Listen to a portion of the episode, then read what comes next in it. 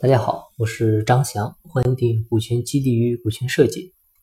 今天呢，我们聊的话题是关于股权分配的一些参考条件。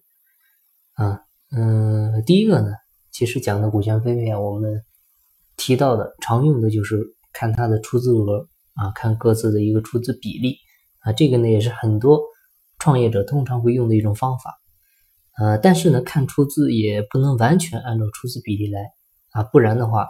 它也会出现分配不均的情况啊！创业初期呢，因为做任何事情都必须要有钱啊，这就叫有钱好办事儿啊。如果说是空对空的话，事情很难办的。所以呢，启动资金是非常的珍贵。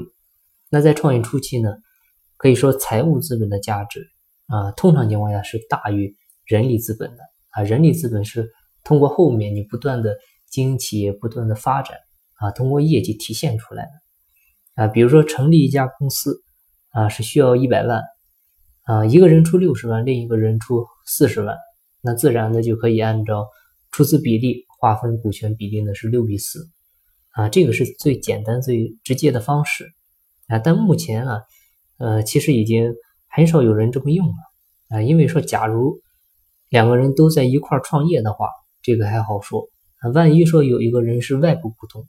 啊，天天呢不待在公司，最后呢还按股份比例来分红的话，那天天那待在公司忙死忙活的这个人呢，心里边肯定是不舒服的啊，他肯定有想法，所以呢可以参考出资比例，但是呢不能绝对的按照这个来。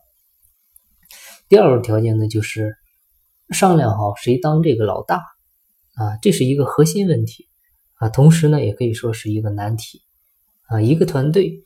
总需要有人能够在领导力，还有就是核心决策上面拿这个最大的主意啊。同时呢，这肯定也是牺牲最大的角色啊。一个人有多风光，他就要承担多大的风险嘛啊。所以他的股权呢，在早期一定是最大的，而且呢，必须是百分之五十一以上啊，一半以上啊。当你配置股权的时候呢，要有明显的股权架构的一个梯次感。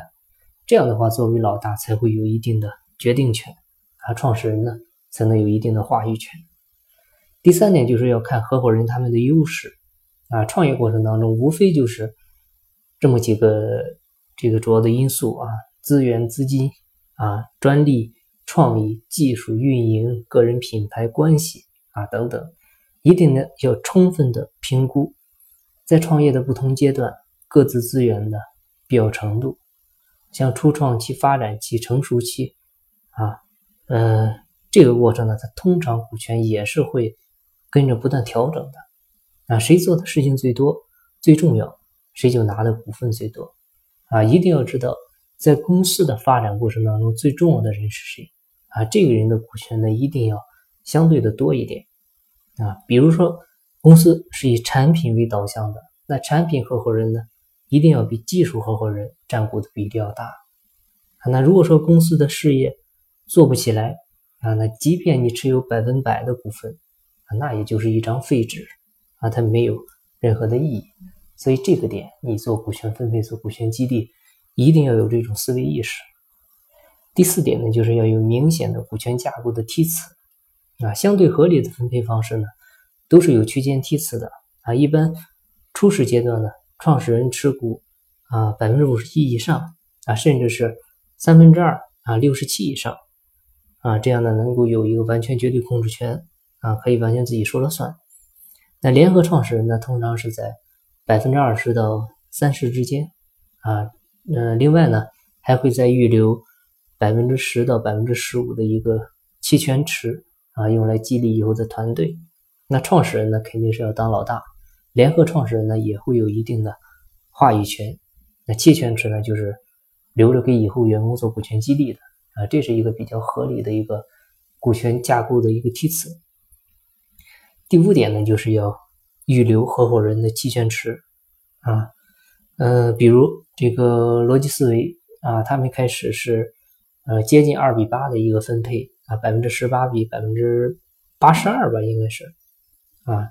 嗯，如果说当时申银啊，他能够预留二十到三十个点的期权给这个罗振宇的话，那双方呢达成共识，公司啊，比如说做到一定的高度，那这二十到三十的股份呢就可以无偿的转给罗振宇。啊，这样不仅会让他更加的有动力去工作，啊，同样呢也会显得更加有人情味儿。啊，正所谓多劳者多得啊，而不是永远的百分之十吧。啊，那相信如果那样的话，他们也不会那么快就分家了。啊，所以说预留一定的期权池，用来激励合伙人和员工啊，对公司未来的发展呢，会有很大的帮助的。啊，因为你。哪怕部分你把它放在那儿啊，员工都能看到啊，那样就是好的。好，今天的分享呢就到这里，感谢您的收听。如果你有股权激励、股权设计方面的问题，欢迎加我微信，咱们再深入沟通。我的微信号是四零六八九三四六四。金不在西天，金在路上。我是张翔，下期再见，拜拜。